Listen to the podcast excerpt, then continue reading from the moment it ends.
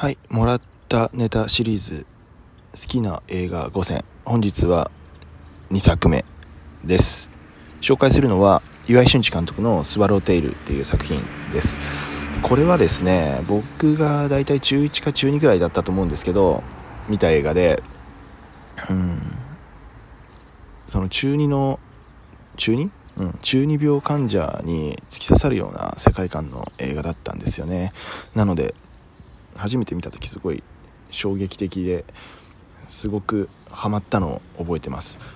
俳優陣もですねかなり今見ても豪華な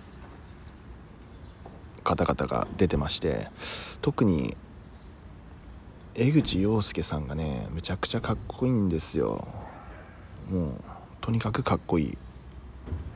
長髪バンダナのあんちゃんはどこ行ったんだっていう感じなんですよねほんと。